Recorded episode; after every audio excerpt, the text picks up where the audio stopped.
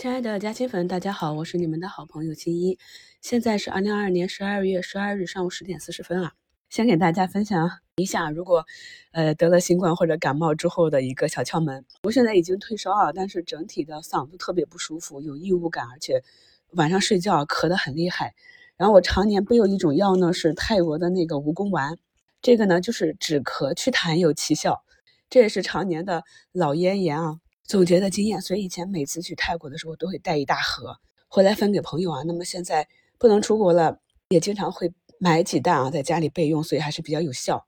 所以如果你有类似的症状，就干咳，然后嗓子有异物的话，可以试一下啊。这个药应该是通过网络比较好买到的。好，我们来看一下今天的版面啊。今天上涨排名靠前的呢，就是周末发酵的，全都是呃流感啊、这肺炎啊、新冠药。要注意的一点啊，就是这种热点呢，我们一定是，呃，在下杀的时候，或者至少你是均线低吸啊。像这种拉高的时候，从我的技术角度、技术体系来看呢，就是一个高抛啊，逐步兑现的一个阶段，所以大家不要搞错了。然后在下跌，可以看到是上周上涨涨幅啊，周四周涨幅比较高的房地产开发这个板块。这也就印证了我跟大家讲的，就是热点题材，就特别是近期的买点呢，一定是在下杀的尾盘和次日的低开啊，一定不能去追，你追的话就会非常的惨。然后看到就是房地产和基建下跌的这个情况下，我们在一周展望里跟大家去找的啊，就边缘的，就地产周边的冷门的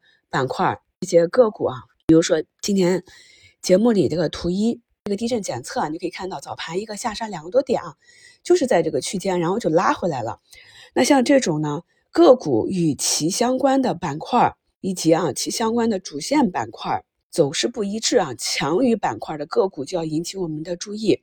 就说明呢有主力在里面去按照自己的节奏去盘整。这些技巧呢是帮助我们抓住市场核心，未来呢能够走出来的一些非常重要的技巧。再看一下图二呢，也是在近期啊跟大家去分享的一个科技芯片股啊。那么近期呢，很多科技芯片是走的相对弱一些的。那这个呢也是 SOC 芯片，我们作为案例讲了好几遍了。那图二呢是我今天做的一个分时的差价图啊。那么图三呢就是它的一个 K 线图啊，可以看到盘中已经形成了突破。这就是我们跟大家讲的按照趋势去持股的一个方法。近期呢就地产这块有很多刺激。但是呢，我们除了那几大地产之外呢，一直讲的都是周边的家电呀、家装呀、基建相关的这些啊。可以看到呢，纵然啊房地产服务啊，今天是整体板块跌了四个多点，但是我们关注的这几个小家电啊，反而是啊一个低开啊，目前呢都已经翻红了。那么像这个扫地机器人，它的 K 线图呢，大家可以看一下图五啊，我是怎么操作的。那么就是选择在一根阳线之后啊。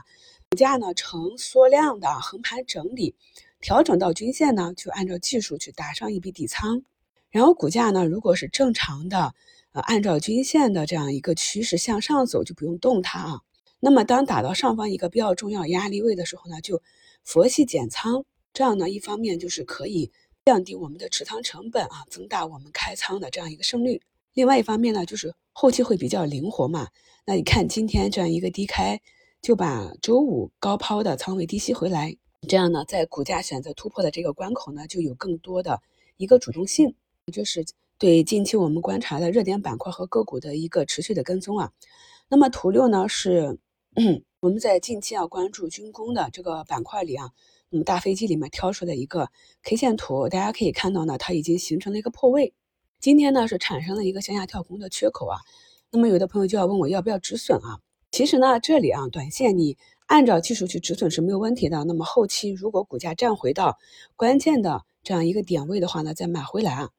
损失的是几个点的摩擦成本啊，那么赢的是一个确定性。但是由于我自己是一个偏左侧的选手，所以我自己选的很多标的都是位置到了，而且呢整体资质不错的，所以我自己会耐心的等一等啊，等几天看能不能收回去。那跟大家去讲解一下为什么近期的呃军工走的弱一点。这个板块呢也是有它的属性的。我们近期有不少大飞机产品和订单落地的利好，但是军工整体没有反应，就是因为我们目前嘛那个中美关系比较缓和，所以呢就是现在板块上就是一个阴跌。咱们近期关注的板块呢，有一些是已经成为一个热点板块，这种呢，我们要采取啊，就趋势股上车的方法去持有，按照短线的技术。那有一些呢是底部慢慢的从左侧走向右侧啊，那我们就是选取一个，呃，我们震荡式去滚动建仓。那么等到股价到了一个关键点位，我们就要去观察它是不是能够突破啊。突破的话呢，就要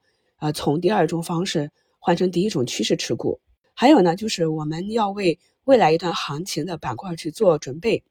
所以呢，当我们比较熟悉的一些板块，它跌到了一个价值区域啊，跌到了一个啊正常可以关注的范围呢，我们就哎打上活动仓或者把它拿到关注的啊自选页面第一页。这样呢，当这个板块有异动的时候呢，我们就可以第一时间去介入，因为我们可以发现啊，底部很多板块它启动的第一天就是一个大阳线，很多个股呢在这一根大阴线之后呢，就会有啊一周啊甚至一个月啊不等的这样一个震荡整理，所以呢，我们在整个节目中啊就贯穿了从走出趋势回溯呢到底部啊要走出趋势，再往前啊就是左侧已经到了价值位啊。止跌企稳，走入一个底部震荡区间。我们以这样倒序的形式呢，是把这三部分的板块题材同时关注，这样呢，就是能够帮助大家更好的去做一个仓位的配置。今天的早评里跟大家分析了不少个股的情况啊，那盘后呢，大家也可以根据看盘软件试着去理解一下。一定要理解啊，就是板块和个股它当期的下跌和上涨有没有意义啊？有一些是没有意义的震荡，那么有一些呢是有一定的逻辑意义在后面。要理解我跟大家分析的这些意义呢，才能够看懂盘。那你如果想要预判一个市场的话，你首先要能看得懂。那目前呢，我在早盘均线啊低吸的这个电子雷管呢，也是再次冲高了八个多点啊，是符合我们的预期。对周五的这样一个阴线形成了反包。那如果是在周末的时候啊有疑问的朋友，那说明呢你的技术啊和整个逻辑的基础还不够扎实。再去听一下我们近期的内容，以及我们朋友在嘉兴圈分享的个股分析。感谢朋友们的关心，我就是声音听起来比较糟糕，但是身子已经舒服多了，也都不发烧了，估计呢过一两天就能够慢慢恢复了。吴斌就跟大家分享到这儿，祝大家下午交易顺利，我们收评再聊。